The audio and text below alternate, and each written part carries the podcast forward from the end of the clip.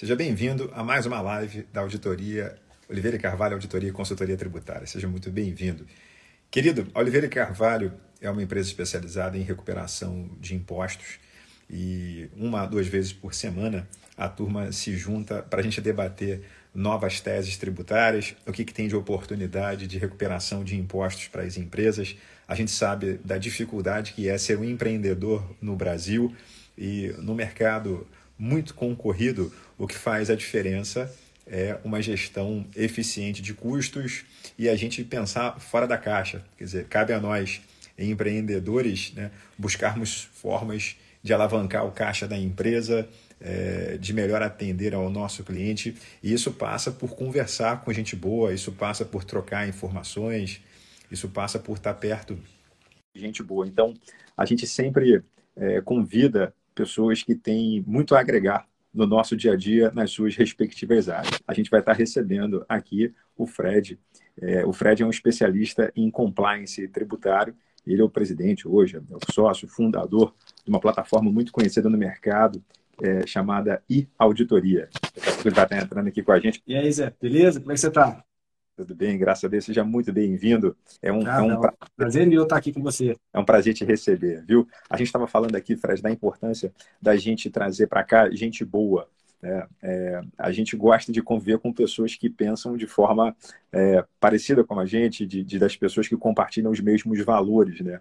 A gente aqui na Oliveira e Carvalho se dá ao luxo de ter como parceiros comerciais, como sócios, é, com colaboradores, com clientes, com fornecedores, gente que a gente admira. Né? Então, não vale aquele mantra de fazer negócio é, a qualquer preço e a qualquer custo. A gente acredita muito em relacionamento de longo prazo. E para ter um relacionamento de longo prazo, meu amigo, você tem que ter um alinhamento de valores e é para muito além do discurso. Né? É importante a gente, a gente viver aquilo que a gente apregoa. Deixa eu anunciar aqui para a nossa audiência quem é você. O Fred, além de ser um cara é, genial, fantástico, é um empresário bem sucedido. O Fred desenvolveu uma plataforma que nós aqui no Oliveira e Carvalho usamos como cliente. Sim, nós somos seus clientes, chefe. Aqui, o Fred desenvolveu o e-auditoria, né? Que é, imagino, a plataforma mais conhecida entre contadores hoje para desenvolver o que a gente chama de compliance tributário, que é uma coisa fácil no Brasil, né, Fred? Afinal de contas, a gente quase não tem leis tributárias, não é verdade? Quase não tem. Quase não tem. Aqui tudo fácil. Um milhão de leis tributárias em vigor. Né? O Fred conhece bem, com quase 30 anos de experiência. Né? Um milhão de leis tributárias em vigor, se a gente considerar as leis federais, as leis estaduais, as leis municipais e todos os demais atos normativos. Quer dizer, para o empresário é um negócio praticamente impossível. Quer dizer, eu como empresário, ou, eu estou focado é, em bem atender o meu cliente, ou estou focado em negociar melhor com o meu fornecedor, estou aqui trabalhando hoje, mas com foco daqui a 5, 10 anos, o que, que o mercado vai ser daqui a 5, 10 anos, né? porque não necessariamente o que me trouxe até aqui vai me levar adiante, né? isso, isso é um erro muito cometido pelos gestores de maneira geral, então a gente gasta, investe cada vez mais tempo hoje em imaginar como serão as coisas no futuro.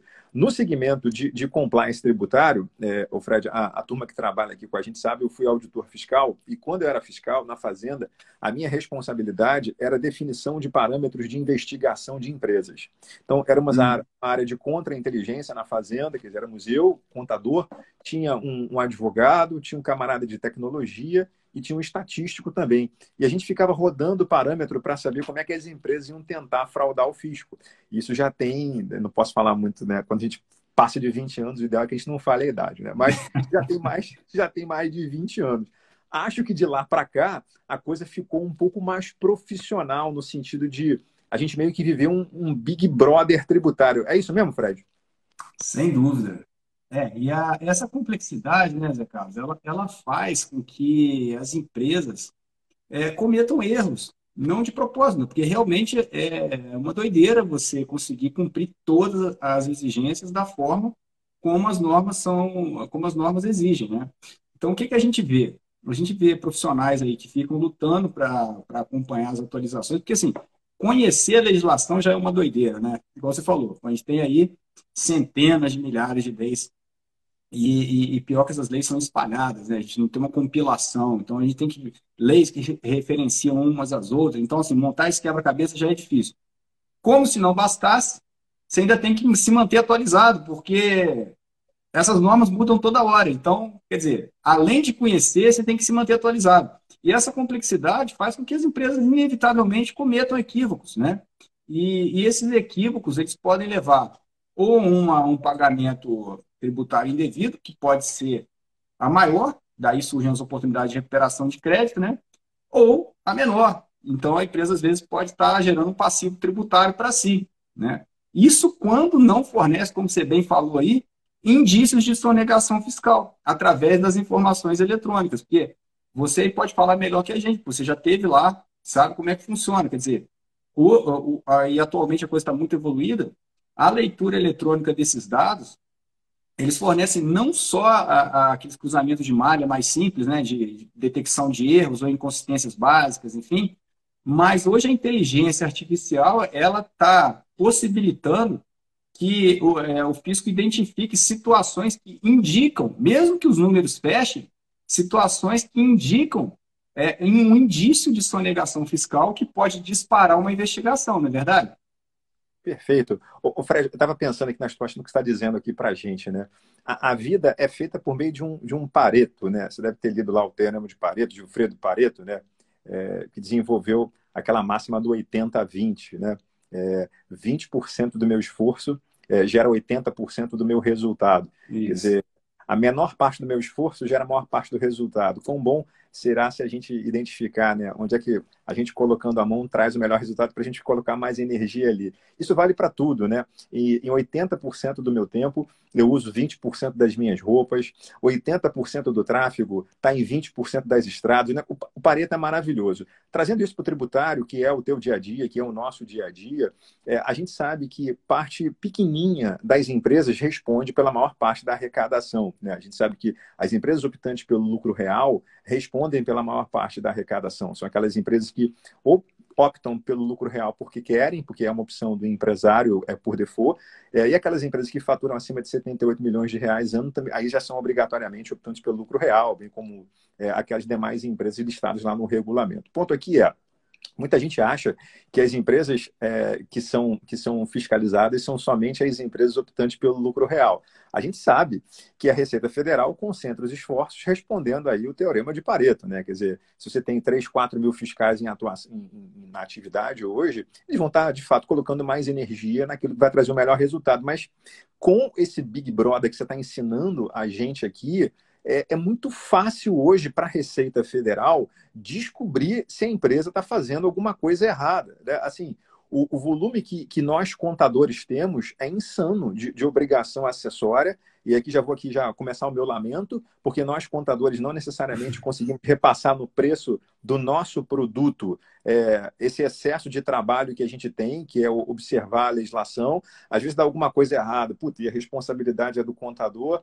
Quer dizer, pela tua experiência aí com, com essa tua plataforma é, brilhante, todo empresário tem que estar com a orelha em pé, porque a Receita Federal sabe de tudo que está acontecendo. É correto afirmar isso? É super correto. concordo com o que você falou. E o que, que acontece quando você robotiza essas operações? É, quando as ações dependiam da atuação única e exclusivamente do auditor fiscal, obviamente a gente vai ter uma linha de corte de custo-benefício, ou seja, quanto que vale a pena, já que eu tenho um recurso limitado, como você bem falou, eu tenho um, um recurso, é um certo número de auditores fiscais, então não vale a pena eu gastar a hora desse auditor fiscalizando empresas menores, porque o, o retorno que ele vai dar é muito menor do que se ele fiscalizasse uma empresa que vai, obviamente, trazer é, é, uma arrecadação maior né, um, para fiscalização para o governo. Só que a partir do momento que você robotiza isso, e aí para as empresas menores tem várias malhas feitas e, e, e relativamente muito simples, é, o custo da, de fiscalizar uma empresa, o que, que faz? Ele vai lá para baixo. Então, até com domicílio fiscal eletrônico, nem custo de correio tem mais, né? Então, assim, é, é muito barato. Eu já vi aqui, Zé Carlos, eu já vi aqui nos nossos clientes fiscalização eletrônica, não autuação, obviamente, né? É, foi feita uma notificação, mas, por exemplo, diferença de dois centavos, três centavos. Mas isso é o quê? Isso é a malha do robô. Para o Estado, o sistema já está lá, já não tem custo. Então, isso começa a valer a pena pegar esses pequenos valores. E as pequenas empresas, elas precisam ficar atentas, porque normalmente são as empresas que tomam menos cuidado. Por exemplo, a gente já pegou várias empresas aqui, onde a gente vai fazer uma auditoria, acha uma receita é, apurada, que a gente faz na auditoria, tipo de 200, 250 mil reais no mês, e quando a gente pega a declaração dessa empresa, está lá 80 mil reais, 90 mil reais. Quer dizer, é uma sonegação explícita é, que pode ser facilmente detectada com cruzamento de nota fiscal eletrônica. Quer dizer, a fiscalização já tem as informações da nota fiscal eletrônica. Quando você manda uma declaração, esse cruzamento é um cruzamento super básico para ser feito. Então, é, é, as empresas realmente têm que tomar esse cuidado e não pode esquecer que sonegação é crime, né? Então, não é só a questão financeira que está em jogo. Um empresário começa a, a, a, poder responder criminalmente. Isso traz várias implicações, várias chateações para sua vida, né? Então, realmente, são coisas que não vale a pena. Daí que eu acho que um bom planejamento, é uma boa assessoria contábil, a questão da, da recuperação de créditos entra como uma coisa essencial, porque muitas vezes ela evita ou substitui esse planejamento, vamos dizer assim, é, amador, de sonegação explícita, porque de repente basta fazer direito.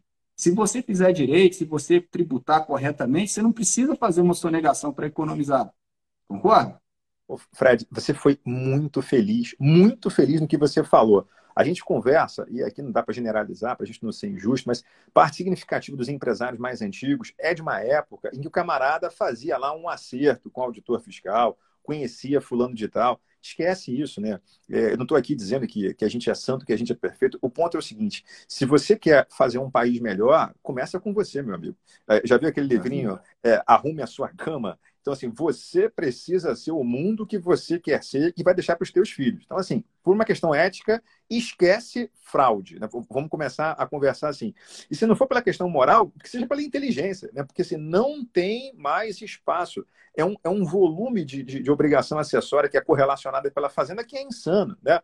Ah, pô, mas a Receita coloca mais energia nos grandes contribuintes, os caras que faturam acima lá de um biano. É, tem, tem lá uma, uma delegacia de fiscalização especializada para os é, chamada DEMAC, né, delegacia lá dos modos contribuintes, ou que tem acompanhamento diferenciado, o cara que fatura acima de 500 mil, beleza, mas todo mundo está no funil. E, meu amigo, o cara compra um imóvel, né, aí o cartório gera o DOI declaração de operações imobiliárias. Né? É, a Receita Federal sabe da movimentação toda da sua conta. Né? Antigamente você tinha a DCPMF, né, que era a declaração que os bancos mandavam para a Receita Federal. Com a extinção da CPMF, os caras avançaram lá para a DIMOF, depois virou I financeiro. Então, assim, tudo que entra e sai da tua conta corrente, a Receita Federal sabe. Aí você tem os cartões de crédito, a Decred, né? Declaração dos cartões de crédito, por Mastercard, Visa, os caras mandam para isso. Então, assim, é, é, um, é, um, volume de correlação. Você informa que está comprando, o teu fornecedor tem que ter informado que vendeu para você, porque senão essa conta não fecha. Então, assim, a minha sensação é assim, esquece fazer coisa errada, ou por uma questão ética, ou por uma questão de que a Receita Federal vai pegar, né? A gente brinca que it's a matter of time, é só uma questão de tempo. Então, assim, cara, faça a coisa certa. E aí eu vou devolver para você, que eu queria te ouvir o seguinte: fazer a coisa certa geralmente é chato, dá trabalho, custa dinheiro. Quer dizer, no momento que a gente fala que existe uma plataforma, existem várias, né, mas eu só posso falar da tua, porque é que eu conheço, que, que ajudam a gente, isso, isso é é, evitar, isso, isso, é no mínimo inteligente, né? Porque evita a autuação e não estou nem entrando agora na questão de fraude. Às vezes o empresário não sabe, ele está de olho fechado, confiando que o contador, que a área técnica dele está fazendo, e às vezes, poxa, o, o coitado do colaborador está tão sobrecarregado, o camarada não tem tempo de estar tá atualizado, né? Não que seja justificativo, mas tipo de coisa acontece, né? E aí a, a, vantagem de você trabalhar com uma plataforma é menos custo e mais segurança. Quer dizer, o, o, o teu, o teu, o tua plataforma, ela traz isso para a gente, não traz, Fred? É, isso, isso aí eu, eu sempre defendi, Zé Carlos. É o seguinte, é, o empresário brasileiro nem sempre faz as coisas de má fé. Às vezes é falta de preparo mesmo, falta de instrução. A gente sabe que o povo brasileiro é um povo empreendedor por natureza, e ele empreende com a cara e com a coragem. Então, por exemplo, você falou a questão do cartão de crédito. O cartão de crédito, a gente vê, por exemplo, empresas que é, trocam maquininhas entre si. Quer dizer, manda a máquina da matriz para a filial, a máquina da filial empresta lá para o vizinho da frente receber. Então, mas por boa fé, porque para eles não tem problema nenhum. E quando você vai pegar esse, esse cruzamento, quer dizer, aquele estabelecimento é, é, a operador de cartão de crédito declara para a fazenda o quanto que foi vendido. E quando você vai cruzar com os documentos fiscais emitidos para aquele estabelecimento, nada fecha. Então, assim, realmente, muitas vezes não é má fé, é falta de preparo, né? E eu costumo dizer também que a gente tem que, é um argumento que eu uso muito com o pessoal, que eu até chamo de argumento do escudo. O que é esse argumento do escudo? Poxa vida, se você está sendo atacado por um 38, você vai botar uma blindagem que responde a um tiro de ou de uma pistola 9mm, enfim. Agora, se você está recebendo tiro de fuzil, aquela blindagem que você tem já começa a não ser suficiente, o tiro passa. Então, vamos supor, a Receita montou um arsenal muito forte. Então, ela tem um poder bélico enorme para fiscalizar e a gente não consegue nem chegar muito perto, porque ela não tem só os seus dados. Ela tem os dados da cadeia, como você bem falou. Ela tem o dado do cartório, ela tem o dado do seu fornecedor, ela tem o dado do seu cliente, ela tem né, dado das operadoras de cartão de crédito. Então, ela tem toda essa informação à disposição para fazer as conferências dela. A gente, que é contribuinte, tem a nossa, né? Mas já é alguma coisa, já é um, um, alguma defesa, né? A gente já consegue barrar alguns tiros que ela que, que poderia levar se a gente fizer o nosso dever de casa. Ou seja, se a fiscalização usa uma metodologia para fiscalizar hoje, chamada auditoria eletrônica, Ora, por que, que o, o, contribuinte vai fazer uma outra metodologia? Então, assim, a fiscalização te ataca com a auditoria eletrônica. Aí você se defende com a conferência manual, sabe? É desproporcional. Porque o tempo que você leva para fazer uma conferência manualmente, você vai levar, de repente, meses para analisar uma informação, ainda com critério de amostragem, porque às vezes é praticamente impossível você conferir 100% dos dados. Pega um supermercado para você ver. Né? Você vai pegar, por exemplo, tenho supermercados aqui que tem 1.200 caixas ativos.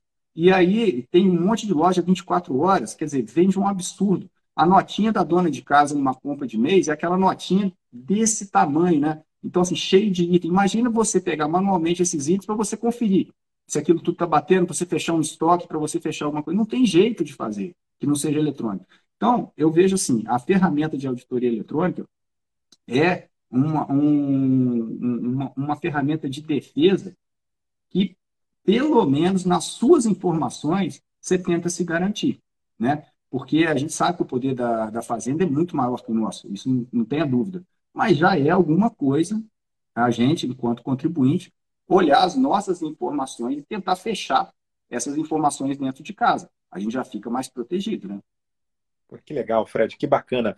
E a tua, entrando um pouquinho agora mais a fundo, né, para a galera que está conhecendo, que vai conhecer a auditoria depois, que é o que é a tua plataforma, o Fred, é, ela, ela, ela, ela faz um, um, um levante, é, é, de fato uma auditoria digital com, com dezenas, centenas de correlações e ela aponta, por exemplo, vamos imaginar que o contador tenha preenchido uma obrigação acessória de forma equivocada achando que está fazendo da forma certa. O sistema ele aponta, ele fala, olha só, essa obrigação acessória não conversa com aquela. Ou então, assim, como a gente aprende em contabilidade de custos 1 na faculdade, né? Estoque inicial, né? lembra disso? Mais entradas, menos saídas é igual a estoque final. A tua plataforma, ela, ela, faz essas continhas para ver se a coisa fecha? Exatamente. É, assim, como é que a gente estruturou essas análises? A gente estruturou quatro níveis de análise, basicamente, tá? Primeiro nível é quando você olha a obrigação acessória dentro dela mesma, ela, ela isolada, aquela competência com ela mesma. Então, lá dentro tem várias regrinhas que tem que fechar, né? Então, vamos falar umas coisas simples, por exemplo, eu tenho um registro consolidando informações e registros embaixo que detalham as informações, ou seja, somatório daquelas informações detalhadas tem que ser igual ao valor que está na consolidada. Então, por exemplo, muitas vezes, isso é uma conferência básica de soma, mas a gente vê que os sistemas geram errado. Isso não é falha, de, não é falha do contador, não é falha do, do funcionário da empresa, muitas vezes. Às vezes é uma falha de uma linhazinha de código do sistema que está errado, porque isso é uma coisa comum, a gente chegar, verificar que o banco de dados está correto, e quando é, é faz aquela rotina de exportação do banco de dados para montar o arquivo que vai para a Receita, ali às vezes acontece uma falhazinha. Então, é interessante você ver esse produto final que segue para fiscalização, que afinal é esse, esse é o substrato que ela vai ter para te fiscalizar. Então, esse é o nível 1 que a gente vai fazer. No nível 2, aí pega exatamente o de estoque que você falou. A gente pega o mesmo tipo de obrigação e analisa ela em sequência. Né? Então, por exemplo, vou pegar uma FD ICMS PI. Se eu olhar janeiro, tá? vamos supor que a FD ICMS PI terminou em janeiro com a nota número 100. Em fevereiro, eu deveria começar com a nota 101, tá? Se eu olhar janeiro isolado e não encontrar defeito, está tudo certo. Se eu pegar fevereiro é, é, e começar com a nota, por exemplo, 103, e olhar fevereiro isolado, eu não vou ver problema.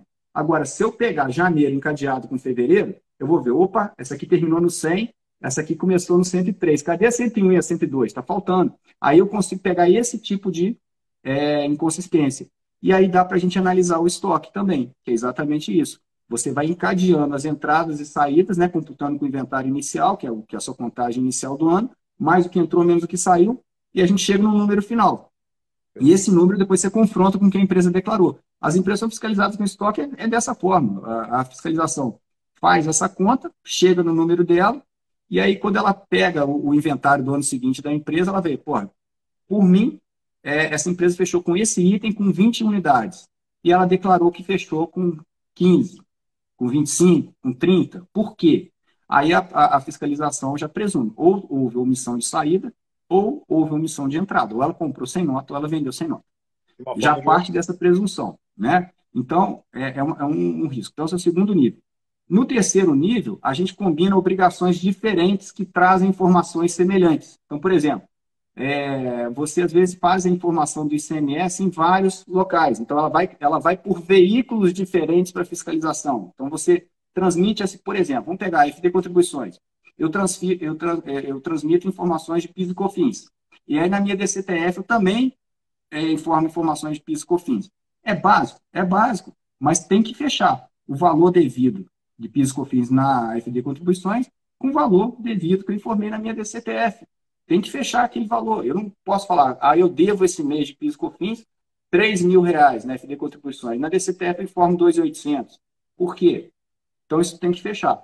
E o quarto nível que eu acho que é bacana de fazer é a extração de informações dessas obrigações acessórias para você fazer análises mais profundas, de repente partindo aí para o gerencial para você ajudar o empresário, né, enquanto profissional contábil, enquanto um, um, profissional que, vamos dizer assim, enquanto cientista da riqueza, né, é você ajudar o empresário a tomar decisões com base naqueles números, né, o que está acontecendo ali e com base naquele olhar da fiscalização, muitas vezes que está chegando para a fiscalização, você consegue tomar decisões estratégicas ou para proteger a empresa ou para ser mais competitivo, por exemplo. Então, esses são é, os quatro níveis de auditoria que a gente faz na esfera eletrônica. Na própria obrigação, na obrigação sequenciada, é, entre competências diferentes, cruzamento entre obrigações diferentes e a extração de relatórios para você fazer suas análises, confrontar com a legislação, enfim, esse tipo de coisa.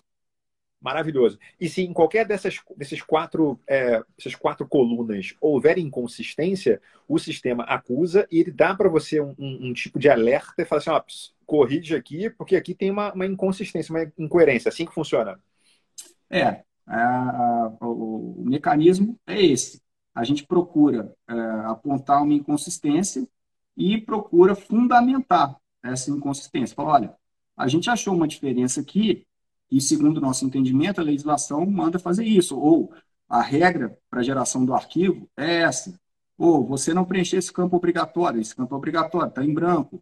Ou você, por exemplo, não está fechando um mês com o outro. Enfim, a gente vai colocando, a, a, a, apontando a inconsistência e fornecendo a base legal daquilo. E também é importante falar, Zé Carlos, você vai concordar comigo, que a legislação brasileira ela não é tão exata assim, né? ela, ela às vezes é muito mal redigida e às vezes ela, ela, ela abre margem a interpretações distintas, né? Muitas vezes a gente consegue, a gente no mesmo órgão fazendário não é incomum a gente ter posicionamentos diferentes do mesmo órgão em relação a uma dúvida que a gente tem. Então, se a gente vai num plantão fiscal, tem uma informação, de repente vai em outro plantão fiscal, é outra informação, porque às vezes é uma questão de interpretação. Então, a gente sempre aponta o problema, mas mantém uma equipe de debate, porque isso é um entendimento que às vezes a gente coloca, e quantas vezes gente, o cliente convenceu a gente que o entendimento dele era melhor, porque isso, isso que é um negócio bacana também demais, a gente criar essa comunidade, essa, essa grande discussão em torno da legislação tributária, porque é, a, gente, a, a gente não pode ser querer ser o dono da verdade, né? nunca, né? querer ser o dono da verdade. Então, isso, na verdade, é um debate. Tem coisa que, obviamente, é matemática, ou é ou não é. E tem coisa que já abre margem a dúvida. Então, não é só apontar, é apontar e colocar profissionais que tenham competência para debater. Porque muitas vezes você pode não concordar com a gente. Você fala, eu tenho um outro entendimento. Pô, então vamos debater, né? Vamos começar e ver qual que é o melhor entendimento que a gente chega. Então, o, o básico da coisa é isso, né? É a gente apontar o risco, fundamentar e abrir o debate com o usuário para chegar no melhor entendimento. Muito legal, Fred. Na, na, multidão de conselheiros há sabedoria, né? Tem um livro que traz isso aí para a gente. Não é? Exatamente. Muito legal. Deixa eu agradecer aqui, Fred, a presença da turma está aqui com a gente, cara. Olha, Renato está aqui prestigiando, a Silvia, minha sócia aqui na, na Oliveira e Carvalho, o Enes está com a gente, é, o tio Sebastião já vi aqui o Instagram dele também, obrigado. A Leila, minha sócia aqui na empresa, a Luísa Neri, a minha família, minha filha está aqui, que legal. Um beijo para você. Oh, tá legal. O, o, Fred, alguém para alguém curtir, alguém tem que trabalhar, né? Então, enfim, estou trabalhando aqui para ela poder curtir lá. Né? A é Fernanda, a Fernanda está aqui com a gente, o Ronaldo, o pessoal da ABCT. O Fred, a gente faz parte de uma associação chamada ABCT, que trabalha aí, acho que pega os maiores escritórios tributários do Brasil. Você já está convidado depois se juntar lá, não tem. Opa. Não, todo mundo está aqui com a gente, pode estar também lá. É um fórum de debate, a Associação Brasileira de Contribuintes Tributários. Então a gente se junta lá, tem muita gente, a gente se reúne uma vez por mês para deliberar sobre. Pintou dúvida. Geralmente a dúvida não é só nossa, né, Fred? Pô, todo, todos os escritórios enfrentam mais ou menos o mesmo problema. Então a gente vai lá e, e uniformiza como é que a gente vai, vai se posicionar. O Exatamente. Nando com a gente, Cláudio Tavares, Letícia Serrão, lá do Espírito Santo, aqui prestigiando a gente. Obrigado, Letícia. Luiz Fernando, Camila Está aqui com a gente também Ulisses, a Mariana, tem gente demais, Rodolfo, Paula, Meijardim, a Manuela, Pedro Magaldi, Cláudio Tavares, está aqui, professor, colega nosso, ah, que mais? O Augusto, e tem as perguntinhas aqui também. É, só não vou conseguir falar o nome de todo mundo, senão ficar até amanhã, mas deixa eu pegar aqui alguns comentários, são muitos. Bom, primeiro tem uma colocação aqui que eu achei interessante do Fábio Maris, né, falando aqui sobre é, a questão de moeda virtual. O Fábio Maris é um advogado bacana do Rio, diz o seguinte: olha, por isso, cada vez mais as pessoas estão usando as criptomoedas, porque não tem como rastrear. De fato, a criptomoeda ela, ela é bem mais difícil, eu não sei se é impossível, mas é, eu já sei, por exemplo, que a Receita Federal já regulamentou o uso de criptomoeda aqui no Brasil. Você, inclusive, é obrigado a, a declarar. É, e se a pessoa quiser correr o risco de não declarar, as multas são bem salgadinhas. Né? A nossa orientação é sempre fazer a coisa nas quatro linhas. O, a plataforma já traz essa previsão, Fred, de criptomoeda? Não. Ainda não. Não, tá. a gente trabalha basicamente com as obrigações acessórias, né, que são regularmente transmitidas, né, e faz esse, essa análise de malha, ou seja, de inconsistências diretas, e elabora algumas questões que podem, que a gente entende, podem despertar uma investigação da, da fiscalização em relação ao crime de sonegação fiscal. Né? Então, tem, às vezes o número fecha, né, Zé Carlos? O número fecha, mas a situação é meio estranha. Então, essa situação estranha pode atrair né, a atenção para dentro da sua empresa e aí a gente faz. O que, o, o que a gente faz em relação a essas análises é, é fazer exatamente essa leitura eletrônica de dados e a gente apontar do, dois, duas vertentes básicas, né?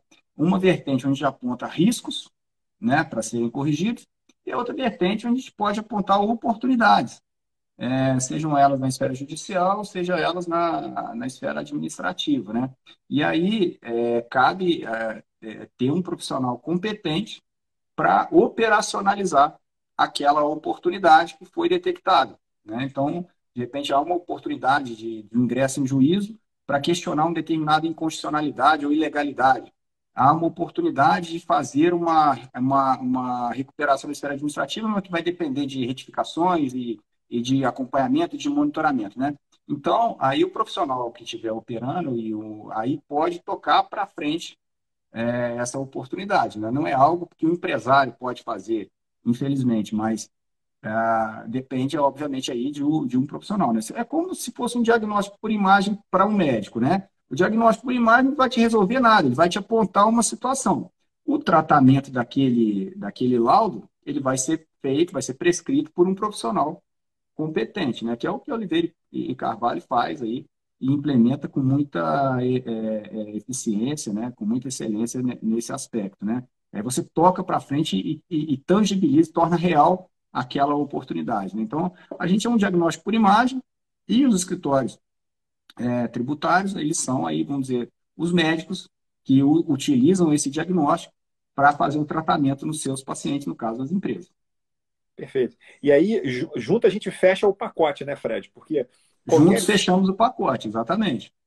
Você foi muito feliz, porque qualquer coisa que você vai fazer é sempre uma relação custo-benefício, né? Então, assim, é, a gente, quando, quando orienta os clientes aqui, Poxa, a gente cuida aqui da turma da Coca-Cola, né? A gente pô, recuperou imposto para o Flamengo, né? Pô, recuperei muito imposto para Bombril. Né? A, a, minha realidade de cliente não é cliente de grande porte. A gente anuncia porque é bonitinho como marketing, né? Mas a minha realidade é o pequeno e o médio.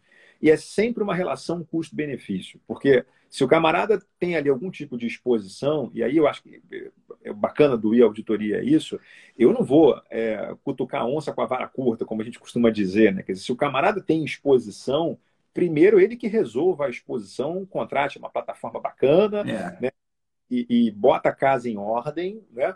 E para que esse, para que essa recuperação não, não acabe sendo o, o, barato que vai sair caro, né? É, o que não dá, eu adorei o que você falou, é o camarada sequer olhar para as oportunidades, né? Então assim tem, tem coisas reais. Tem muita gente no mercado que vende milagre, né? Ah, quer comprar um crédito tributário de uma empresa? Não existe isso, né? Nem, eu, eu falava quando era auditor fiscal e hoje na, na condição de empresário do segmento tributário.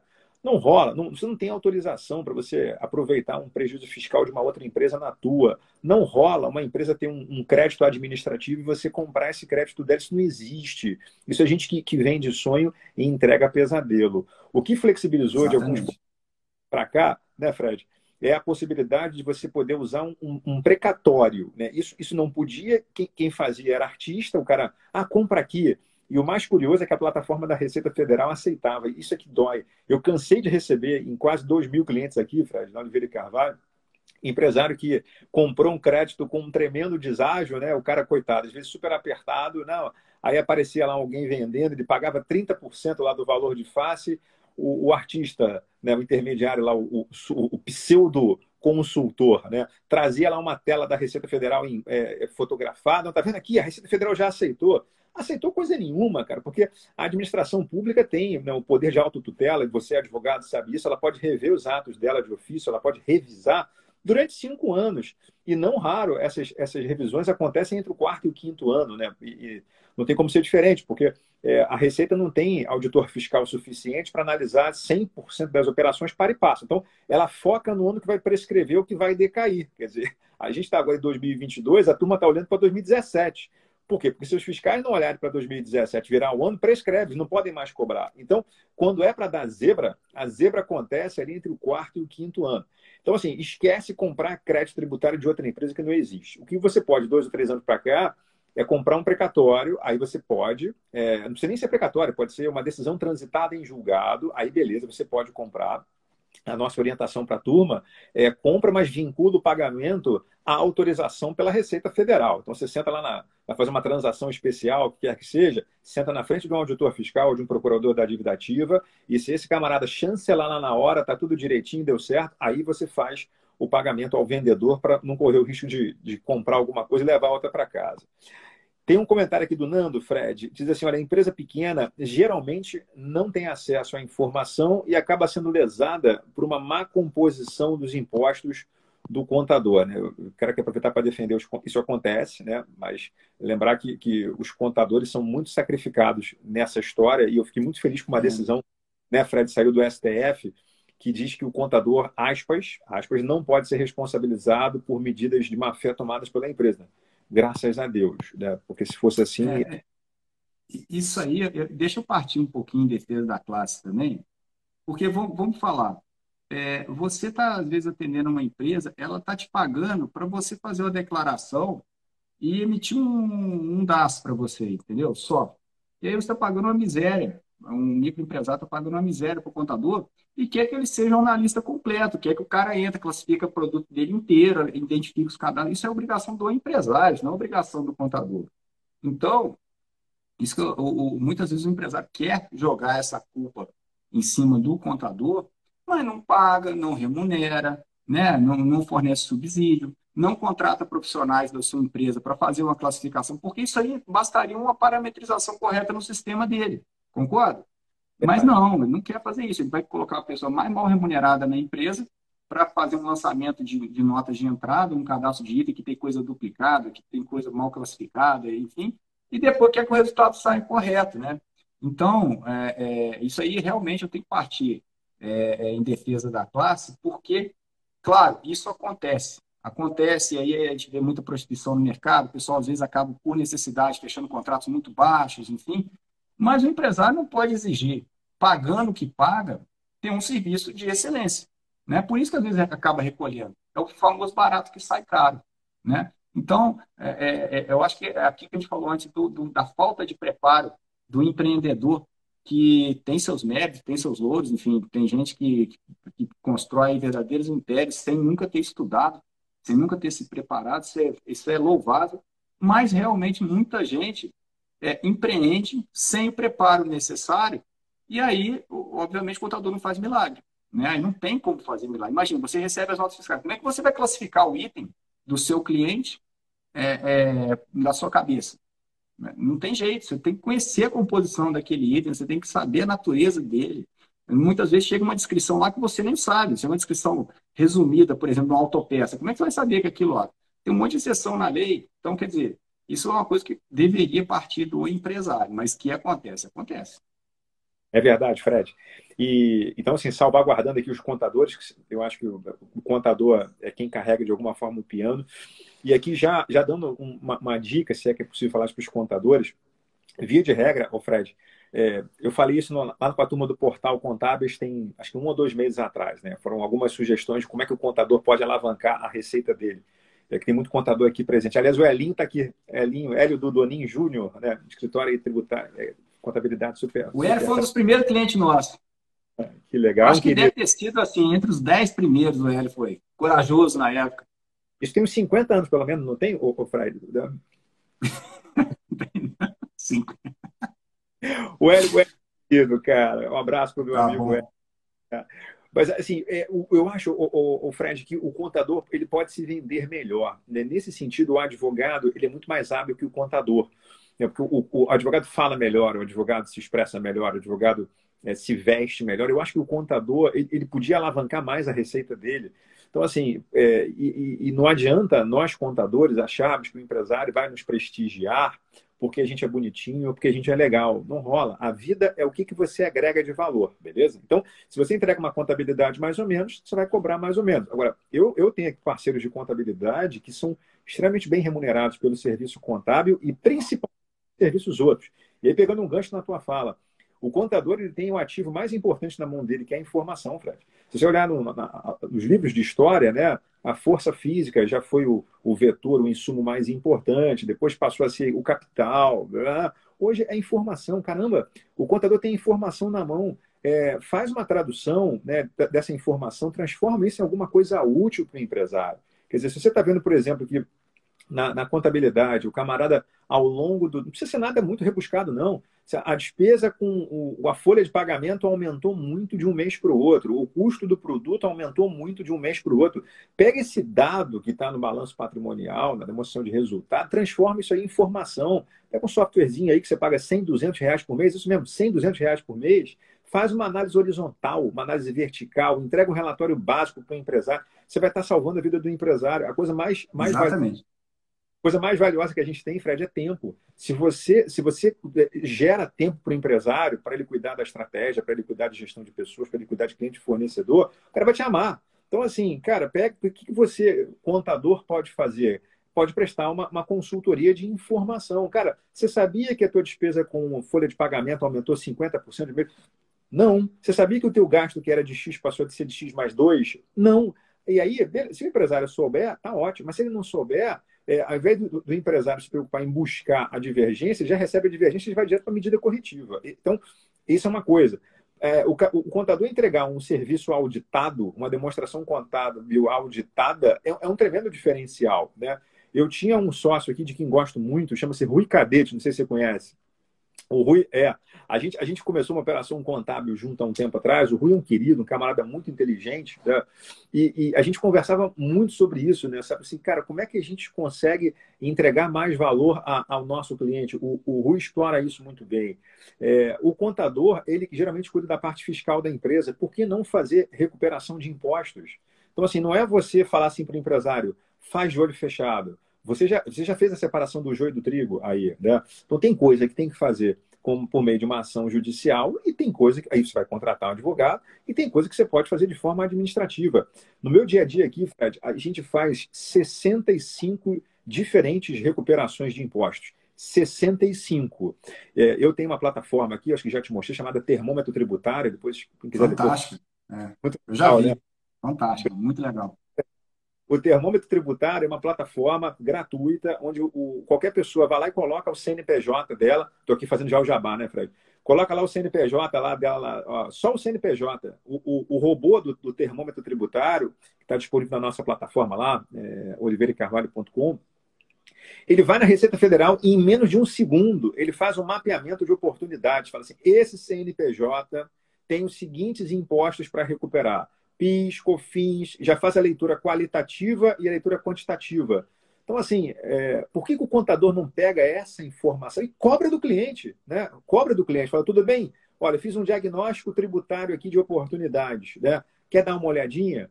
Porque, ô Fred, você sabe que a ocasião faz ladrão. É, eu tenho muitos clientes aqui que são sempre foram mais, mais conservadores, mais austeros, e não se predisporiam a determinados tipos de risco. Esses caras iam fazer qualquer tipo de recuperação pelo judiciário.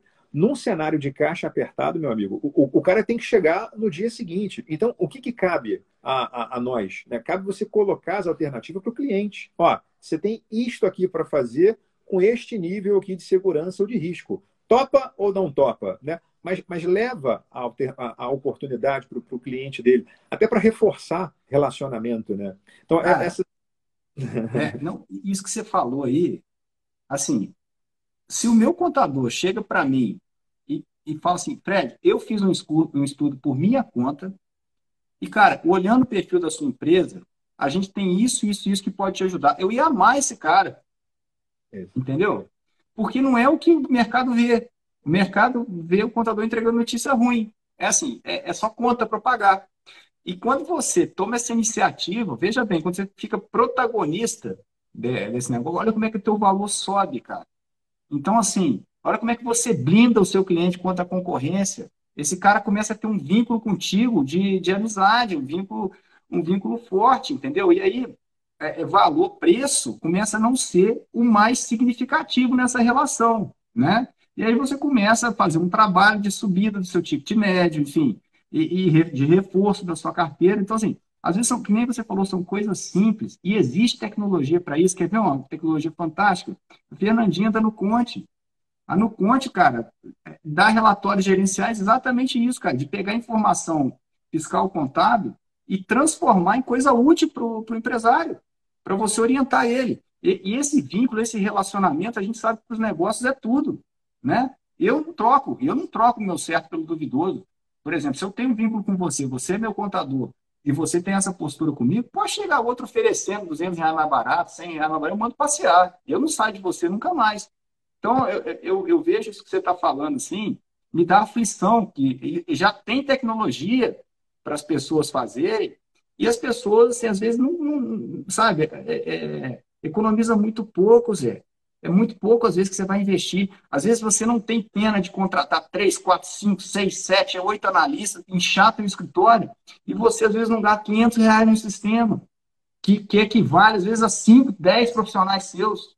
Entendeu? Então, acho que você tem que abrir a mente e começar a ter esse tipo de coisa para você criar diferenciais, né? que vão fortalecer teu relacionamento, que vão é, possibilitar maior fidelidade, e isso gera boca a boca, enfim. E aí que você começa a, a ter um, um, sistema de valorização, como você já falou que você já faz, você já faz parte do teu DNA.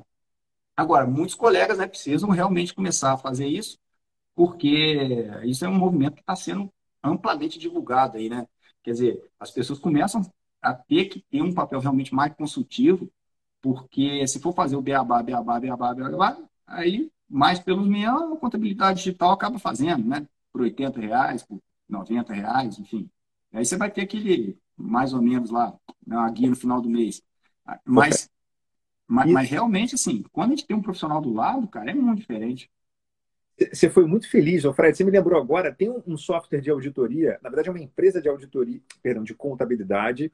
É, daqui a pouco eu vou lembrar o nome, que ela presta serviço de contabilidade online. E eu acho que ela cobra isso mesmo muito. É papo de 80, 100 reais. Você sabe qual é a empresa? Ah, tem vários, né? Tem várias empresas aí, tem a, tem a Contabilizei. É essa. É essa. É. Eu li uma matéria sobre ela.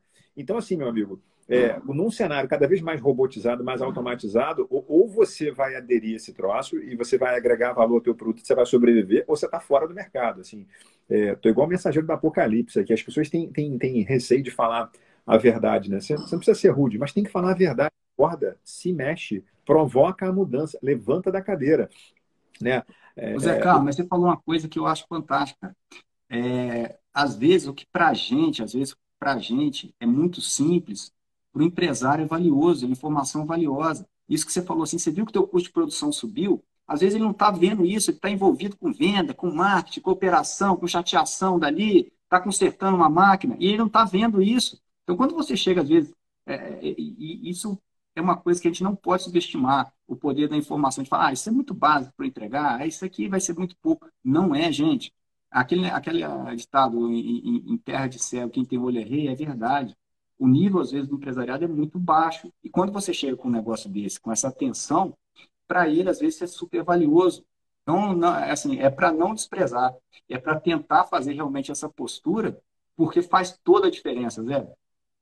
Deixa eu, deixa eu te agradecer, dizer que, cara, que, que privilégio que foi ter você aqui com a gente, compartilhando o teu tempo, que é o recurso mais importante que você tem, compartilhando tua sabedoria, as experiências dizer que a gente fica, fica muito feliz de estar de, de tá mais perto de você, é, desejar que você tenha mais sucesso, que você prospere cada vez mais, que você possa colocar essa tua simplicidade de, de falar, que, que creio transparece uma simplicidade de viver, que isso seja uma, uma alavanca e uma mola pro, pra, propulsora. E que Deus abençoe a tua jornada. Muito obrigado pelo, pelo carinho por ter participado, viu? Cara, eu que te agradeço demais. É um privilégio estar aqui com você, uma pessoa super preparada, super competente no que faz, com, é, com uma visão de negócio fantástica, que a gente já conversou, já é, debateu sobre várias coisas aí. Então, assim, você tem uma visão realmente lá na frente é, de negócios, de, de, qualidade, de atendimento, de marketing, enfim, várias coisas. E, assim, super rico a gente trocar informação e, e poder debater esse tema, que eu acho que quanto mais a gente falar, mas a gente pode contribuir para esse pessoal que está vendo a gente aqui, que está acompanhando a gente no dia a dia, é, se aprimorar, né? criar técnicas aí para se posicionar cada vez melhor no mercado. Então, obrigado de coração aí pelo convite. Estamos sempre por aí.